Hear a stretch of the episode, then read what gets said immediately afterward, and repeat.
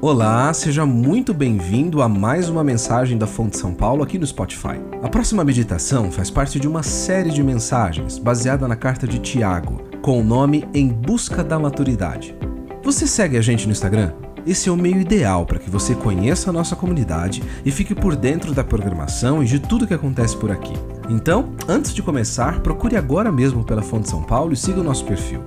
Não se esqueça que você também pode acompanhar esta e outras mensagens pelo nosso canal no YouTube. Agora, sem mais delongas, vamos para a mensagem. Fonte São Paulo, inspirando transformação pelo Evangelho.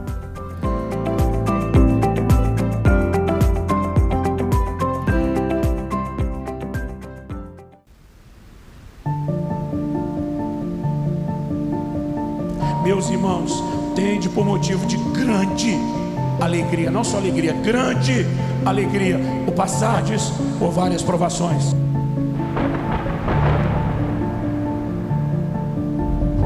Se você queremos viver a plenitude de Deus, nós vamos ter que crescer. Se nós queremos crescer, nós precisamos não só de tempo, mas de processos. E Deus é perito nisso.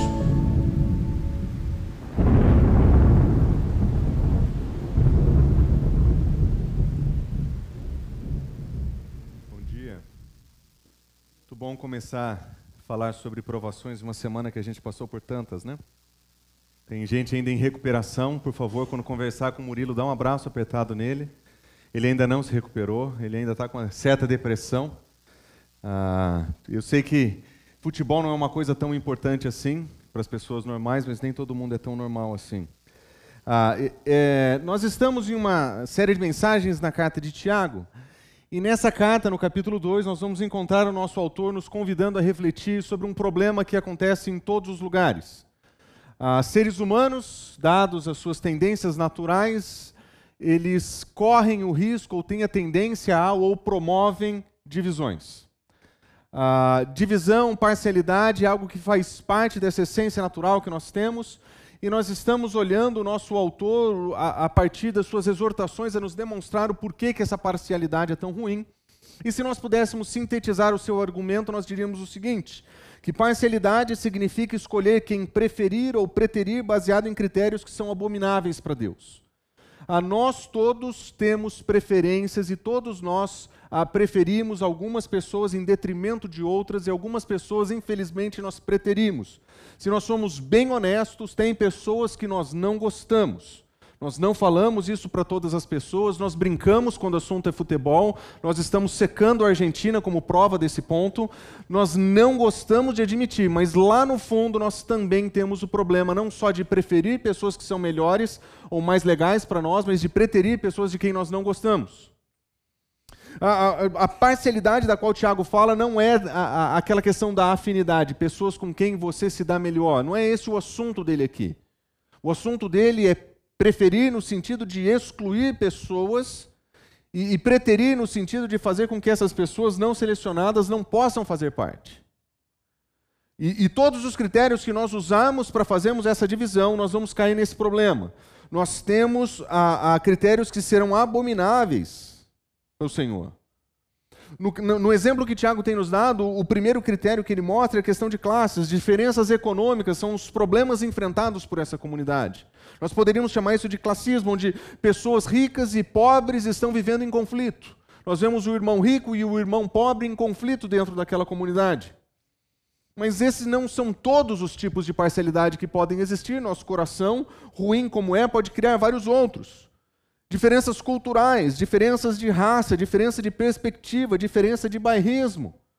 E nós somos craques em ser bairristas, nós somos muito bons em fazer divisões baseadas em preferências ou similaridades pessoais. Se você visitar eventos de igrejas, se você eh, participar de congressos e conferências, você vai perceber que o bairrismo está vivo e forte e está anda muito bem. Pessoas não se conversam, não se cumprimentam porque pertencem a diferentes perspectivas e visões. E nós estamos vendo que todas as vezes que nós dividimos a igreja e preterimos pessoas, baseado em critérios que abomina são abomináveis a Deus, nós nos tornamos parciais. É, é, é esse o problema que Tiago endereça aqui. E o argumento dele, como nós vimos, ele inicia no capítulo 2, versículo 1, quando ele diz: Nós não podemos viver a fé do Senhor Jesus Cristo com parcialidade. É incompatível. O argumento dele é: a verdadeira fé de Cristo Jesus que nos foi ensinada, ela é incompatível com esses critérios que ele abomina e com essa divisão da igreja. Em uma aplicação mais local, ele vai mostrar, ele vai ilustrar o problema de, um, de uma pessoa rica entrando e de uma pessoa pobre entrando na comunidade, e eles tendo um problema com eles ali dentro, e então ele propõe uma solução. Existe uma lei, o amar ao próximo, que é a lei que eles estavam violando quando agiam de maneira parcial. Eles não manifestavam esse amor que haviam aprendido na lei e que haviam sido ensinados por Cristo Jesus. Essa lei real é a lei que Jesus Cristo ensina e diz que é o segundo maior mandamento. A lei que Paulo diz que, depende, que Jesus diz que depende toda a lei e o profeta depende desse mandamento. Mas nós vamos perceber que Tiago ainda não terminou o seu ensino. Não foi suficiente para o nosso autor apresentar o nosso problema e confrontar o nosso problema com as Escrituras. Ele pretende dar um passo a mais. E nesse passo a mais que nós vamos estudar no dia de hoje, nós vamos entrar em um dos textos mais difíceis dessa carta. Nós temos uma série de dificuldades aqui. Mas eu gostaria que você não perdesse uma coisa de vista. O, o que é que ele está fazendo aqui para alertar os nossos olhos e o nosso coração? Ele vai demonstrar que aquela parcialidade feita em favor dos ricos no versículo 3 vai se transformar em uma parcialidade em detrimento de pobres. O problema lá era um problema de classes. Ele vai dizer no começo: se vocês derem atenção especial ao homem que está vestido com roupas finas, que tem anel de ouro nos seus dedos. Mas agora a ilustração é outra. A ilustração é: se um irmão ou irmã estiver necessitado de roupas e de alimento do dia a dia. A história que ele nos vai contar, a ilustração que ele nos vai apresentar, é o extremo oposto do anterior. Ao invés de pensar em um homem rico sendo preferido, ele está falando de um irmão ou de uma irmã que estão passando necessidades e necessidades intensas. O objetivo dele é contrastar duas histórias que refletem a, a, os pontos de tensão daquela comunidade. Mas ao fazer isso, ele escreve um texto que nos levanta uma série de perguntas, e antes de entrar no texto propriamente dito, uma vez que o Ross decidiu não tratar desses assuntos na aula dele hoje de manhã, como a gente havia previamente combinado, eu vou ter que responder duas perguntas importantes. No texto que nós vamos ler hoje, nós estamos falando de uma fé genuína ou nós estamos falando de um outro assunto? E a outra pergunta que nós vamos fazer é: o que é que Tiago quer dizer quando ele usa a palavra justificação? Eu sei que essas duas perguntas não são próprias da pregação ou da mensagem, mas se nós quisermos aproveitar, eu preciso responder rapidamente essas perguntas para vocês. Respondendo a primeira pergunta, Tiago vai falar sobre fé verdadeira? Que é claro que sim. Observe os exemplos que ele dá. Ele cita dois exemplos interessantes. Ele vai contar a história, quando ele volta para as Escrituras, de Abraão, alguém que foi escolhido por Deus e chamado por Deus, e através dessa vida, da vida dele, da sua, do chamado que Deus tem para a vida dele, ele faria uma grande nação. Mas a história que ele conta é a história que Abraão vai sacrificar o seu filho, e ali, ele, é, Tiago vai dizer, ele foi justificado pelas obras. Ali ele vai demonstrar que aquele chamado de Deus na vida dele tem uma resposta obediente e ele vai dizer: Isso é fé. Isso é uma fé verdadeira, alguém que foi separado por Deus e manifesta a obediência. E para deixar claro o seu ponto, ele conta a história de Raabe, uma mulher de que quando nós olhamos as escrituras, nós não sabemos de onde ela veio, a gente só sabe que ela estava na cidade errada, pertencia ao povo errado e tinha uma profissão bem errada. Todas as vezes que ela aparece apresentada nas Escrituras, os autores bíblicos dizem algo do tipo Raabe, a meretriz, a prostituta. Mas ao contar a história dela, nós vemos a história de alguém que não pertence ao povo, que não havia sido chamado por Deus, mas que responde em obediência. E a obediência dela manifesta que ela havia sido separada por Deus, ao ponto de que na genealogia de Jesus, essa é uma das mulheres apresentadas em Mateus. Nós vemos alguém escolhido manifestando obediência, alguém obediência manifestando ter sido escolhida. Os dois exemplos de fé. Dois exemplos do que significa fé. Dois exemplos completamente distintos: um homem e uma mulher, um rico, um pobre. Mostrando que desde o início o assunto de Tiago nessa carta é falar sobre fé. A fé verdadeira. Mas para fazer isso, ele vai nos construir conclusões a partir de perguntas que ele faz no texto. Se você olhar, por exemplo, no versículo 14, nós vamos ouvir: De que adianta, meus irmãos, alguém dizer que tem fé se não tiver obras? E ele faz a pergunta: Acaso a fé pode salvá-lo? E quando ele faz essa pergunta, a nossa mente começa a trabalhar e nós precisamos dar uma resposta para essa pergunta. E diferente do português, existem diferentes maneiras de se fazer perguntas em grego. Existe um modo de se perguntar em grego em que a resposta tem que ser positiva e uma forma que tem que ser a, a resposta é claramente negativa negativa.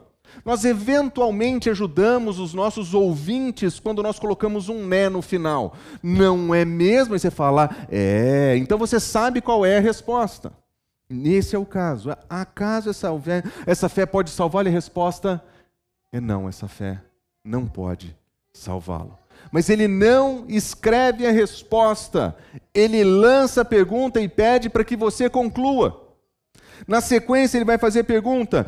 E, e se você disser para esse irmão que passa necessidades, vá em paz, se aqueça, se alimenta, se satisfaça, sem dar nada, ele vai dizer: qual é o valor disso? De que é que isso adianta? Ele não te deu a resposta, mas mais uma vez ele faz a pergunta para dizer: nada. A resposta não está lá, mas a pergunta dele continua incômoda. Na sequência, no versículo 20, ele vai dizer: Você quer se certificar de que a fé sem obras ela é inútil? E você está dizendo assim, a fé é inútil, a fé sem obras ela é inútil, e a resposta que você espera dessa pergunta é sim. E ele vai dar dois exemplos, Abraão e Rabi. Mas antes de terminar, ele põe um ponto final. Ele diz no versículo 26: Assim como o corpo, ah, o corpo sem espírito está morto, a fé sem obras está morta.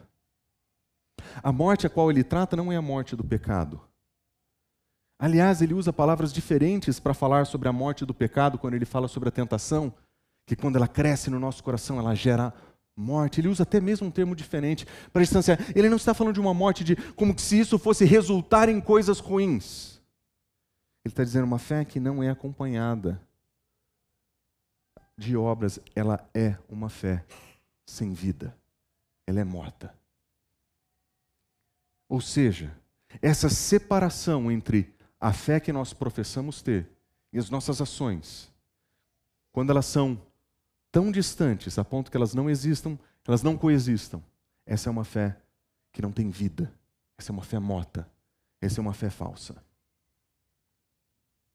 E outra pergunta que nós temos que perguntar, então, ok, Tiago, nós estamos falando sobre fé, sobre salvação. Então, o que é que significa essa história de justificação? Porque parece que quando eu leio Paulo e leio Tiago, as coisas são um pouco diferentes. Quando nós olhamos para aquilo que Paulo vai ensinar e o que Tiago vai ensinar, parece que eles são um pouco diferentes. Observe o que Tiago diz no capítulo 2, versículo 24. A pessoa, uma pessoa é justificada por obras e não apenas por fé. Se você ler esse versículo e ler Paulo na sequência, em Romanos capítulo 3, você leria: Ninguém é justificado por meio de obras. E ele vai dizer: Nós fomos justificados por meio da fé. E você fala assim: Como é que é, Paulo e Tiago? Que tal um acordo entre vocês? A verdade é que a palavra justificar, esse verbo, ele é usado de duas maneiras diferentes. E nós não temos duas justificações distintas, nós temos duas ênfases distintas. Enquanto Paulo fala sobre a entrada daquele que não conhece a Cristo Jesus na aliança, e que ele é declarado justo diante de Deus por meio da fé, sem nada, sem mérito, sem obediência, sem nada. Essa, essa declaração de justiça para ser salvo. Paulo vai dizer: essa justificação acontece. Ou ele usa o termo justificação acontece por meio da fé, sem obras. Tiago tem uma perspectiva um pouco diferente. Ele usa a palavra justificar para demonstrar que aquele que é salvo, ele evidencia a sua fé genuína quando ele pratica a justiça. Ele demonstra a veracidade da sua fé quando ele age de acordo com aquilo que a fé ensina.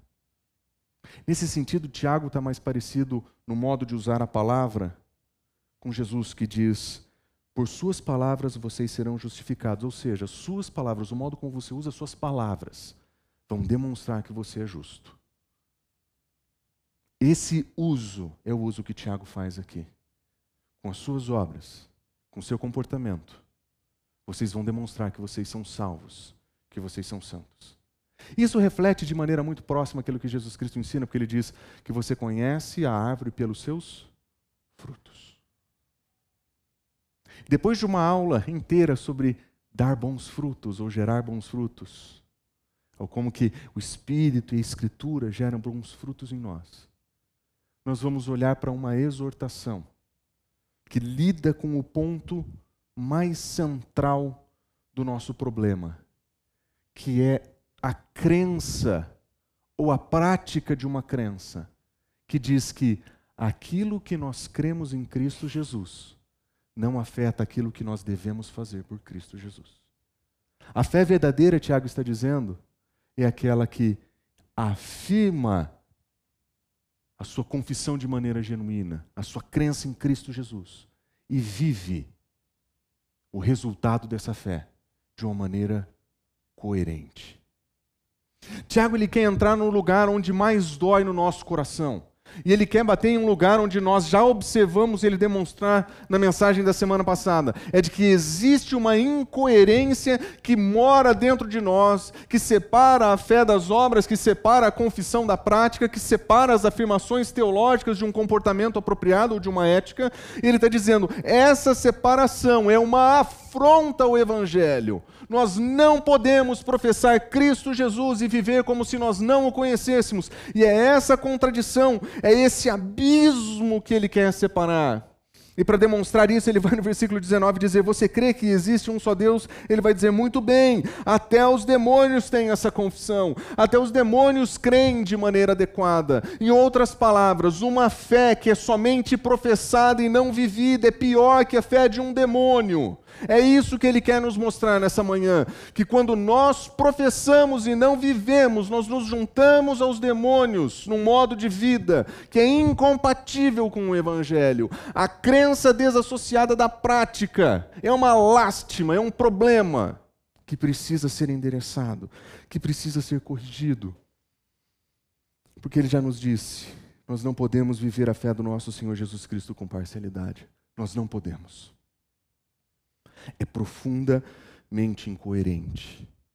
O que ele quer argumentar com intensidade é que a fé e as obras, elas atuam de maneira juntas. As Escrituras nos ensinam que as nossas obras não produzem a nossa salvação. Nós sabemos disso. Nós não estamos falando sobre isso.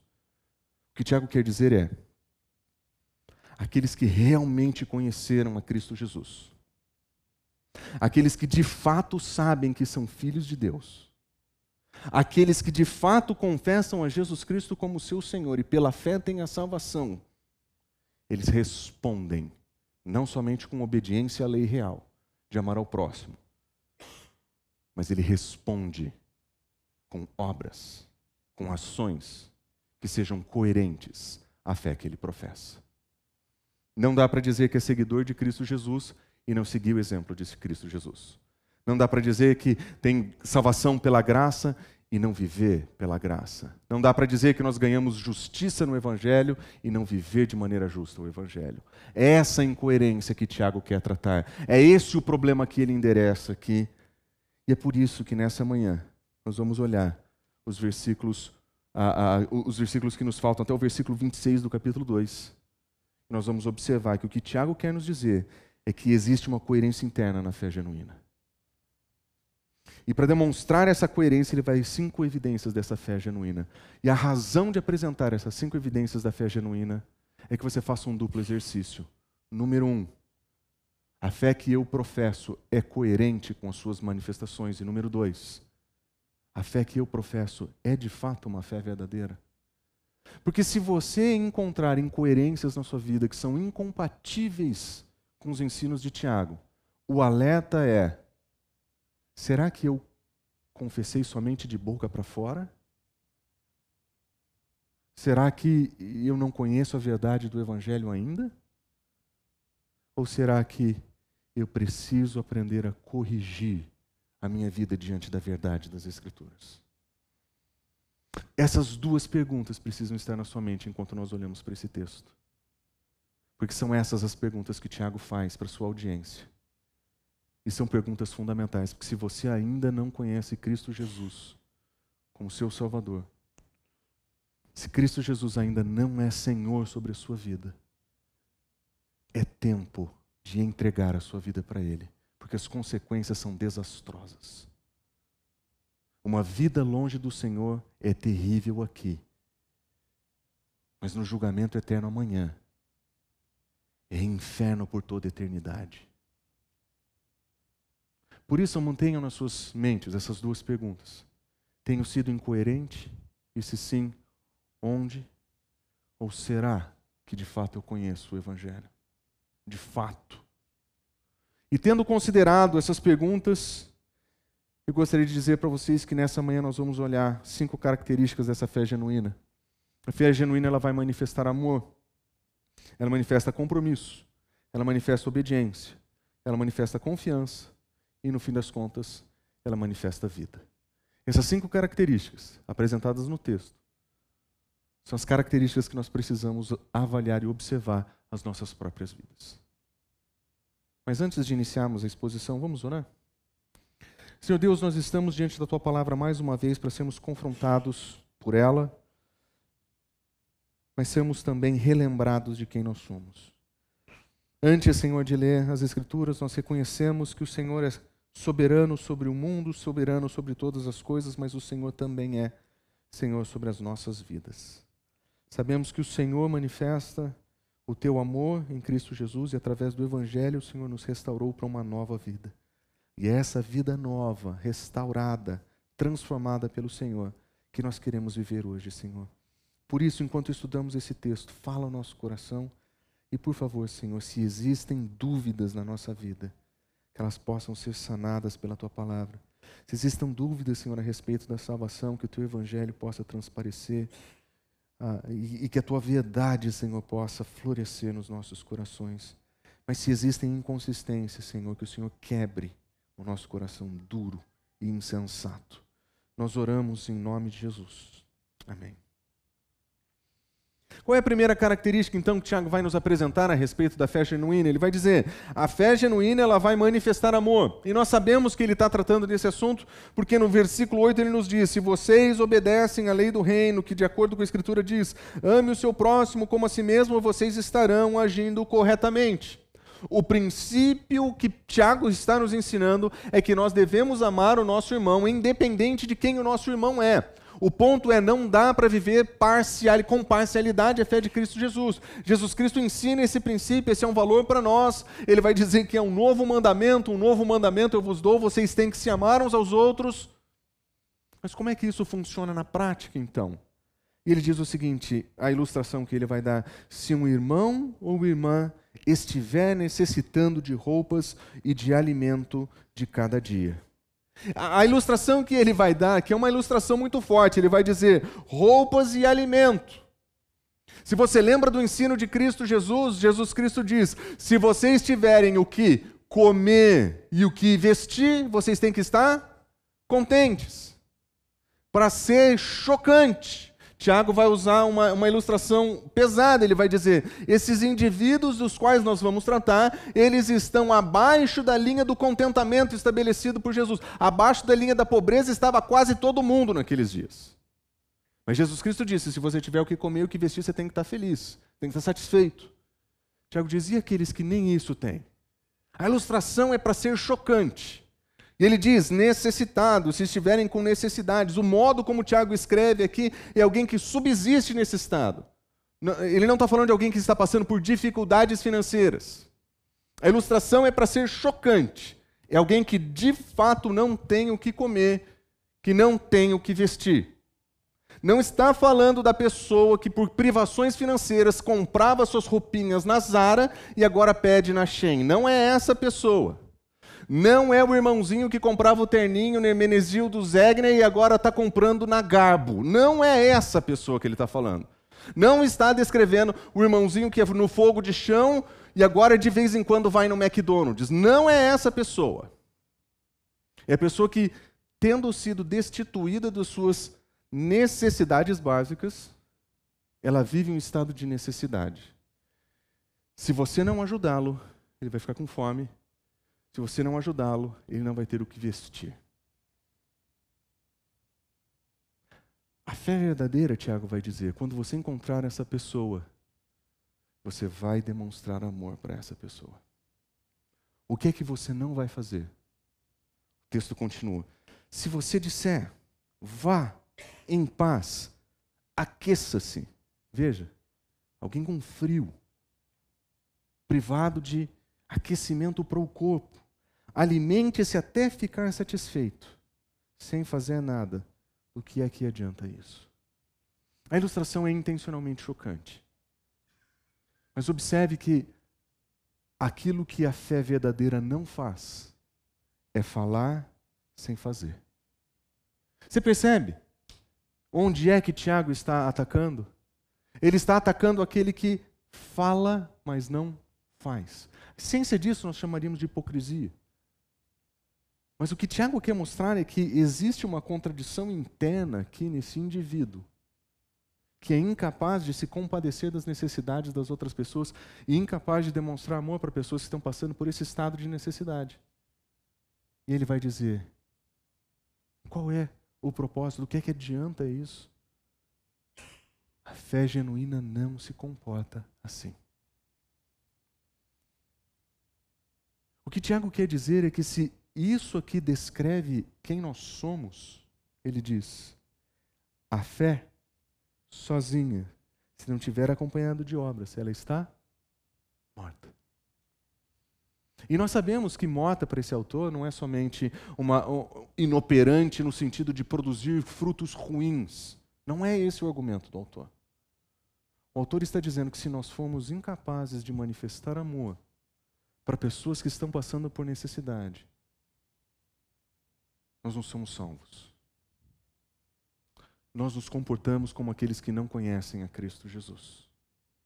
Nós vivemos como se nós não tivéssemos um Salvador ou um Senhor. Essa incoerência, em última análise, Tiago diz, mostra que a sua fé é uma fé falsa. Mas, pastor, quem é que nunca errou aqui que tire a primeira pedra, né? É verdade. Muitos de nós vivemos sérias inconsistências naquilo que nós falamos e naquilo que nós vivemos. Nós chamamos isso de pecado. Nós vivemos uma, em um mundo que nos assedia a todo momento, que tira o nosso foco. Mas observe, a ilustração é para ser chocante. Não é alguém que está passando por dificuldade, é alguém que está vivendo. Não está falando de um evento, está falando de uma história consistentemente não prestar atenção, não estender a mão, não ser misericordioso, não manifestar misericórdia, como ele disse. Essa fé hipócrita, que fala e não faz, essa fé é falsa. É por isso que a pergunta que fica em nós então é: eu preciso ajustar algo que o meu coração corrompeu ou eu preciso de fato conhecer a Cristo Jesus? Porque se o seu coração, você tem essa luta interna de querer fazer e não conseguir sempre, pode ser que o Senhor esteja trabalhando no seu coração para te alertar daquilo que você pode crescer, de como você pode desenvolver sua fé. Mas se você não consegue manifestar amor, tem algo profundamente errado com a sua fé. Mas se isso não fosse suficiente, Tiago vai continuar, existem mais evidências. Aí, a, a fé verdadeira ela também manifesta compromisso. Existe um compromisso que deve surgir no coração daquele que tem, que proclama a fé em Cristo Jesus. Não dá para simplesmente dizer, olha, eu tenho um, uma confissão de fé, eu falo a respeito do que eu acredito. Precisa existir um, um compromisso nesse indivíduo. E para demonstrar isso, Tiago convida um interlocutor. E esse interlocutor vai dizer o seguinte: você vai dizer, você tem fé e eu tenho obras. Como quem diz, está vendo, Tiago? Olha só. Você vai dizer que você tem obras, que você faz coisas importantes, mas eu tenho fé. Eu tenho fé comigo. E eu acredito em algumas coisas também. Nunca me esqueço de conversar com um médico, aqui de São Paulo, inclusive, e, e, e confrontá-lo a respeito da sua ausência de participar da igreja. Há anos ele não ia à igreja entretido com a igreja ou com as atividades da igreja na sua adolescência, participante na sua juventude, mas como adulto, nunca mais. Distante, separado, vida estragada, sofrendo os prejuízos dos seus próprios pecados. E eu falei: você precisa acertar a sua vida, você precisa focar nas coisas certas, a vida passa rápido. Mas Marcelo, eu tenho minha fé. Eu não vou à igreja eu não me comprometo com as pessoas, eu não me comprometo com esse comportamento religioso, mas eu tenho a minha fé. Eu falei: o que, que a sua fé te ensina? E ele não sabia. O que, que tua fé pede de você? Ele não sabia. O que ele queria dizer para mim é que ele sabia responder as perguntas certas. Quem é Deus? Ah, ele é soberano. Quem é Jesus? Ele é o Salvador. Mas ele não tinha nada. A, fé dele não tinha conteúdo próprio. E esse interlocutor está nesse lugar. Tiago, eu tenho minha fé. Você até pode dizer que você tem bom comportamento, você faz coisas boas, mas. Puxa vida, você vai ignorar a minha fé? E Tiago alerta o seguinte: me mostra essa sua fé sem obras, que com a minha, com as minhas, que pela minha fé, que eu mostrarei a minha fé pelas obras que eu faço. Tiago vai no ponto aquilo que eu vivo com a minha vida afirma a fé que eu tenho. Esse compromisso de assumir os ensinos de Cristo Jesus como valores práticos para a vida cotidiana, ela existe na minha vida porque eu tenho uma fé genuína. Uma fé que é firmada em Cristo Jesus e que sabe da graça que Ele oferece na salvação, mas que também entende os compromissos da fé. Ninguém vai ser salvo por fazer coisas boas. Nós não podemos ser salvos desse modo. Mas uma vez que nós encontramos graça abundante em Cristo Jesus, que nós recebemos novidade de vida em Cristo Jesus, existe uma série de compromissos que nós temos com Deus e uns com os outros. Nós amamos a Deus acima de todas as coisas e nós amamos os nossos irmãos como nós nos amamos. E quando eu manifesto esse amor, quando eu produzo frutos que são dignos dessa verdade, eu demonstro a fé que eu tenho. Tiago está dizendo: onde é que está a tua fé?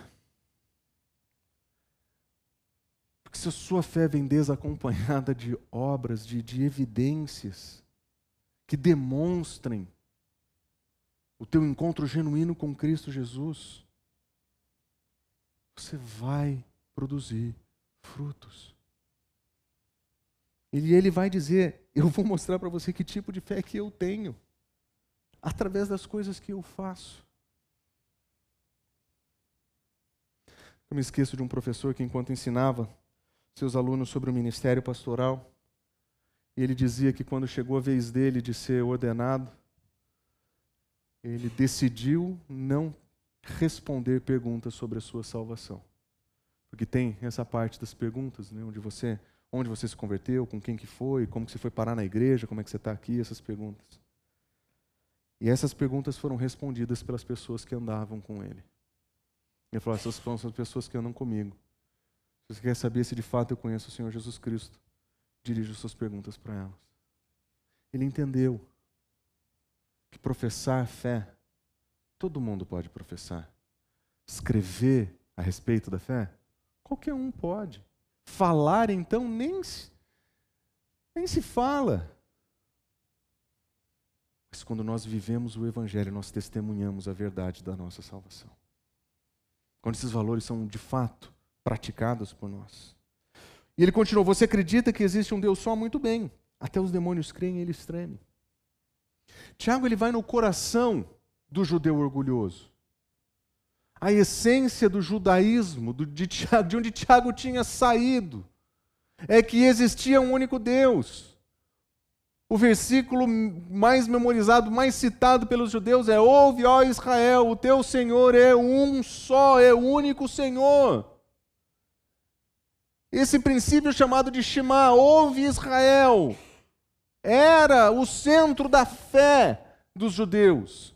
Se existisse a forma mais reduzida e sintética do credo, das confissões do povo de Deus no Antigo Testamento, ouve, ó Israel, o teu Senhor é um único Senhor. E isso era o que diferenciava os judeus de todas as outras nações, porque ninguém tinha um Deus único como Israel, ninguém tinha um Deus grande como Deus de Israel, ninguém tinha um Deus verdadeiro como Deus de Israel. Eles tinham muitos deuses, eles tinham muitas divindades. Mas curiosamente, essa crença distinta dos judeus era uma crença afirmada até mesmo pelos demônios. Eles podiam dizer as mesmas palavras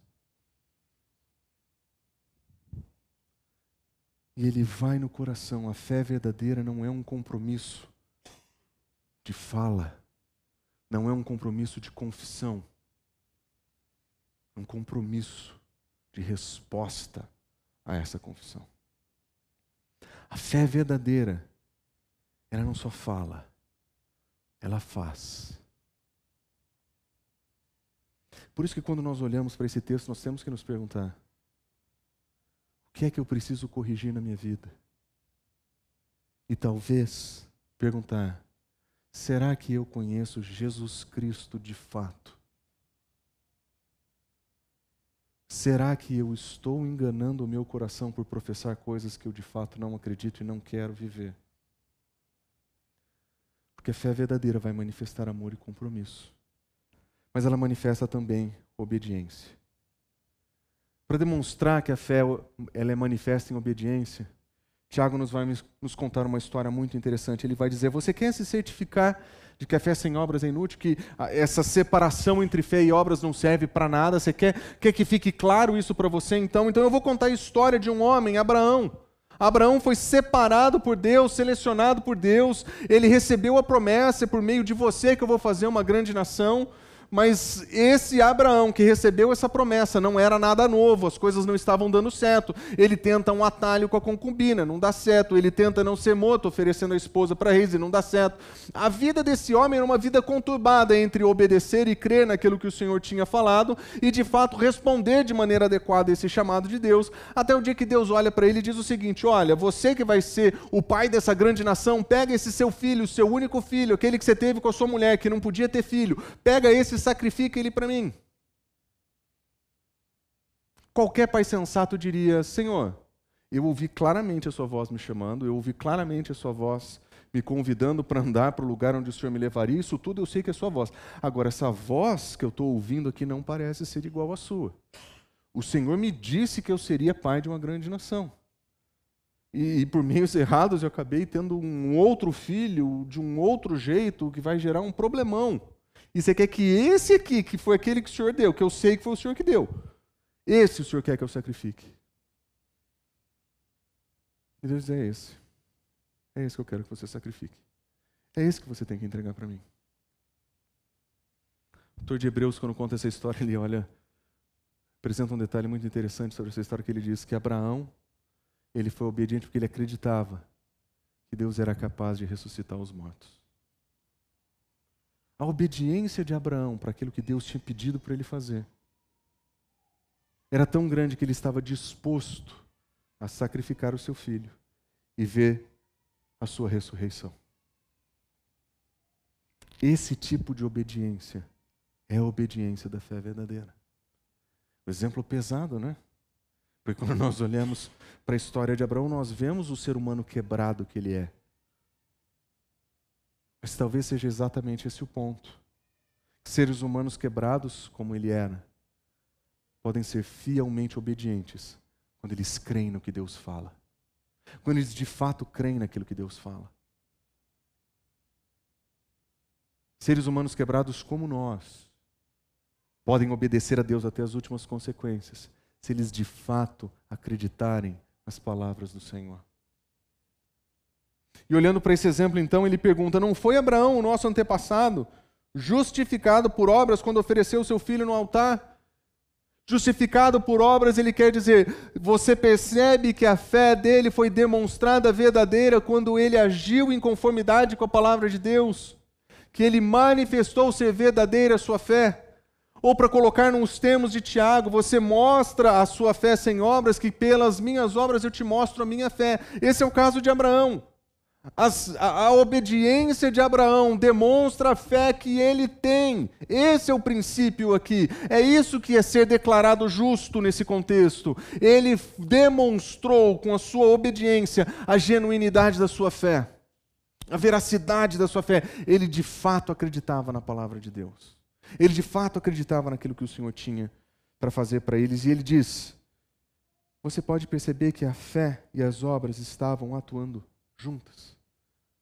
Não é só crer que Jesus, que Deus o havia chamado, era crer que esse Deus poderia fazer o mais impensado dos milagres para cumprir a promessa que ele deu. Essa é a obediência de Abraão. Essa é a evidência da genuinidade da sua fé. Mas olha só que curioso. A próxima expressão ele diz: "E a fé foi aperfeiçoada pelas obras. Uau! Ele era um homem quebrado. A sua fé não era uma fé completa e perfeita quando Deus o encontrou. Deus teve que trabalhar muito com ele para que ele respondesse assim. E ali, ele foi aperfeiçoado.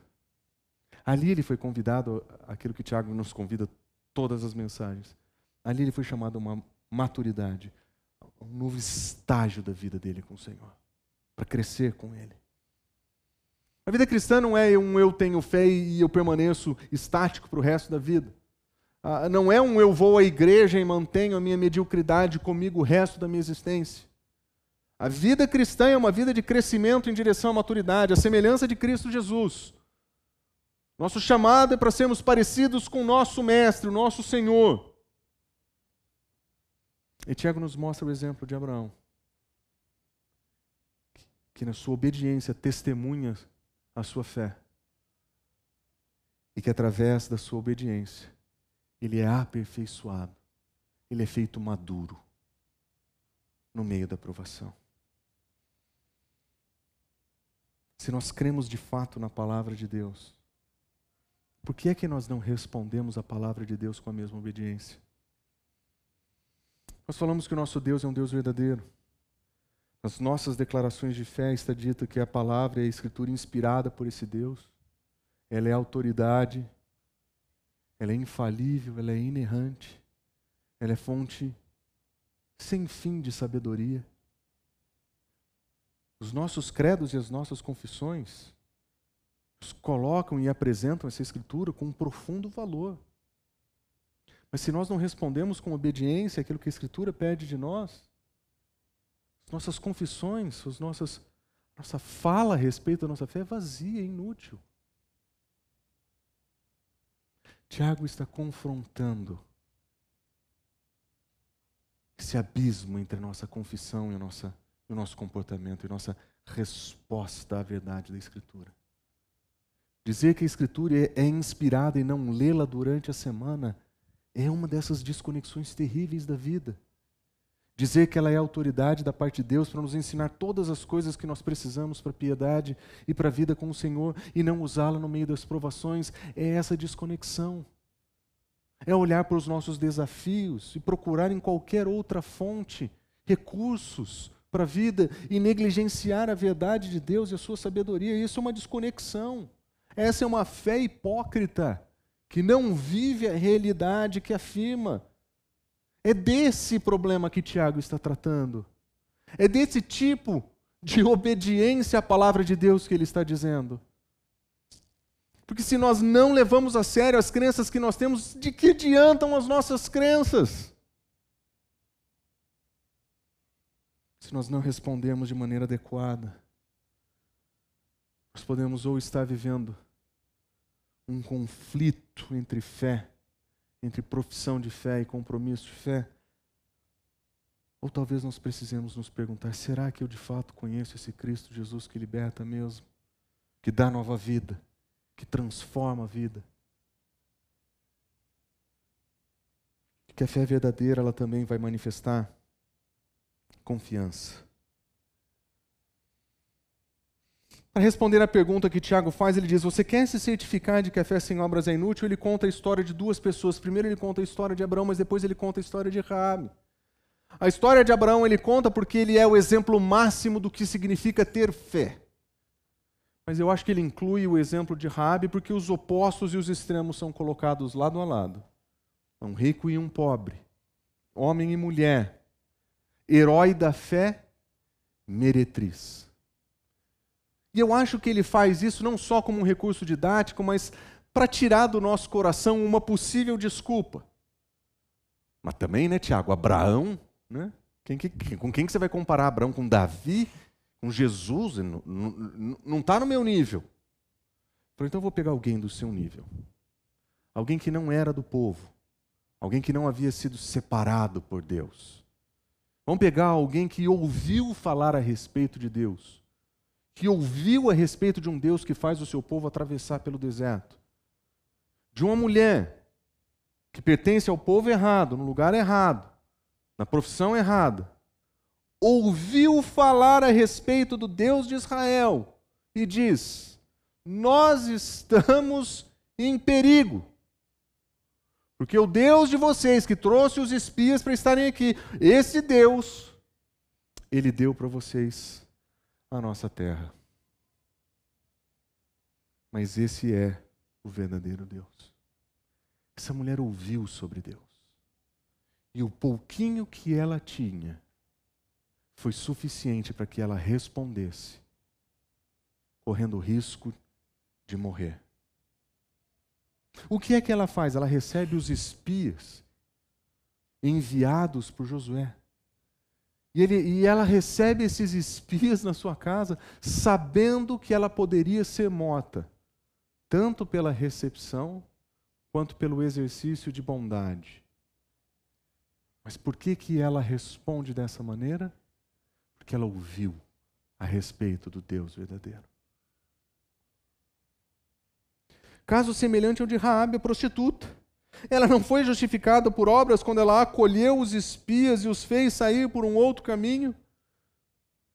Ela não está demonstrando que ela foi coerente nas suas ações com aquilo que ela ouviu falar sobre esse Deus? Não era nem ela que contava histórias do próprio Deus, ela ouviu sobre quem ele era, e por entender a verdade desse Deus, ela responde com obediência, ela responde com confiança nesse Deus. Ela está pronta para colocar a sua própria vida diante da espada, confiando que esse Deus irá salvá-la.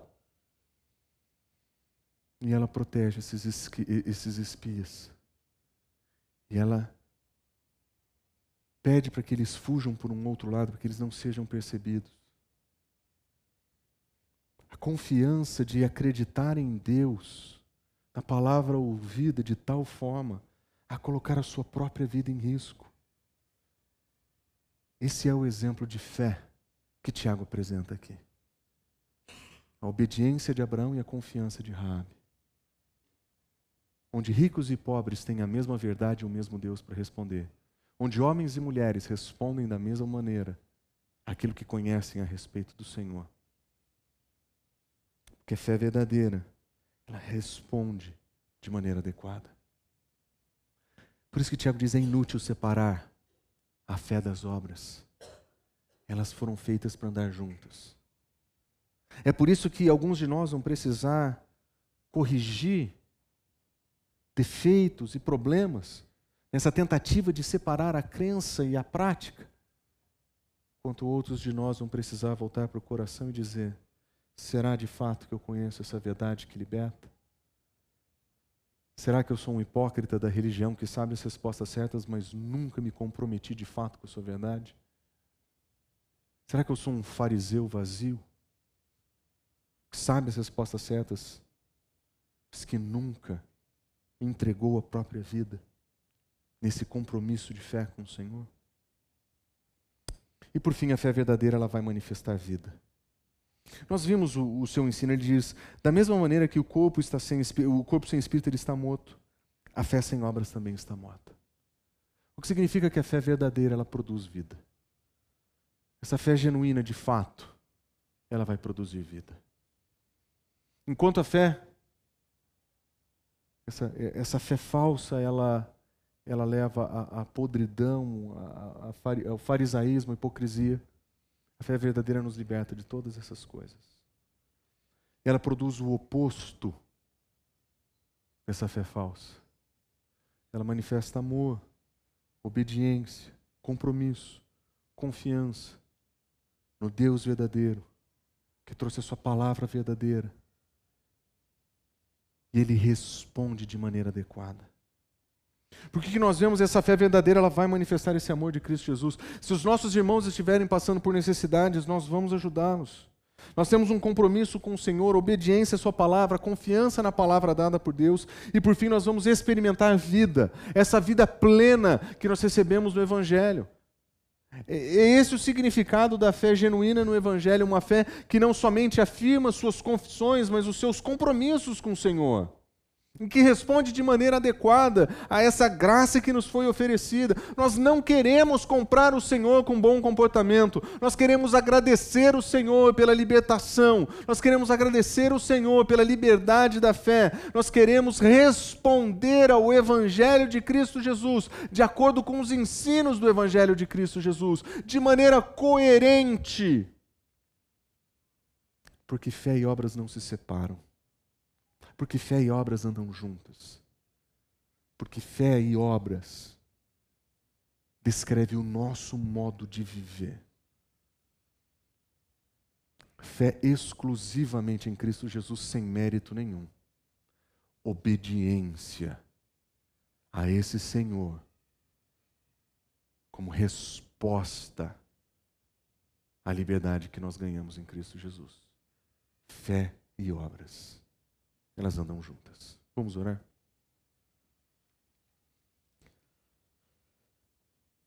Deus, são muitos os princípios que nós observamos nesse texto, são muitas as informações que nós observamos aqui, Senhor.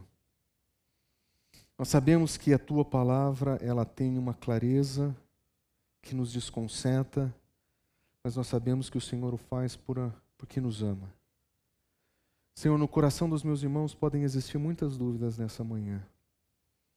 Alguns deles se perguntam sobre os pontos de conflito, os pontos de inconsistência na fé e lugares, Senhor, onde nós precisamos ser, ah, de, ser nós precisamos amadurecer e ser transformados pelo Senhor.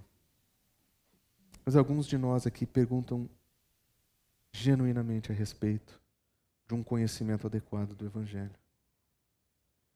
Que aqueles que escutam essa mensagem, Senhor, e têm essa dúvida, que o Senhor brilhe nos seus corações para que eles conheçam a verdade do Evangelho. Para que juntos nós possamos responder como igreja ao chamado do Teu Evangelho. A uma vida que é marcada pelo amor, que é marcada pela obediência ao Senhor, compromisso contigo, uma confiança à Tua palavra. Uma vida, Senhor, que desfruta das alegrias e benefícios da tua salvação. Nós queremos, Senhor, ser mais parecidos com Cristo Jesus, por isso nos ajuda. Nós oramos em nome de Jesus. Amém.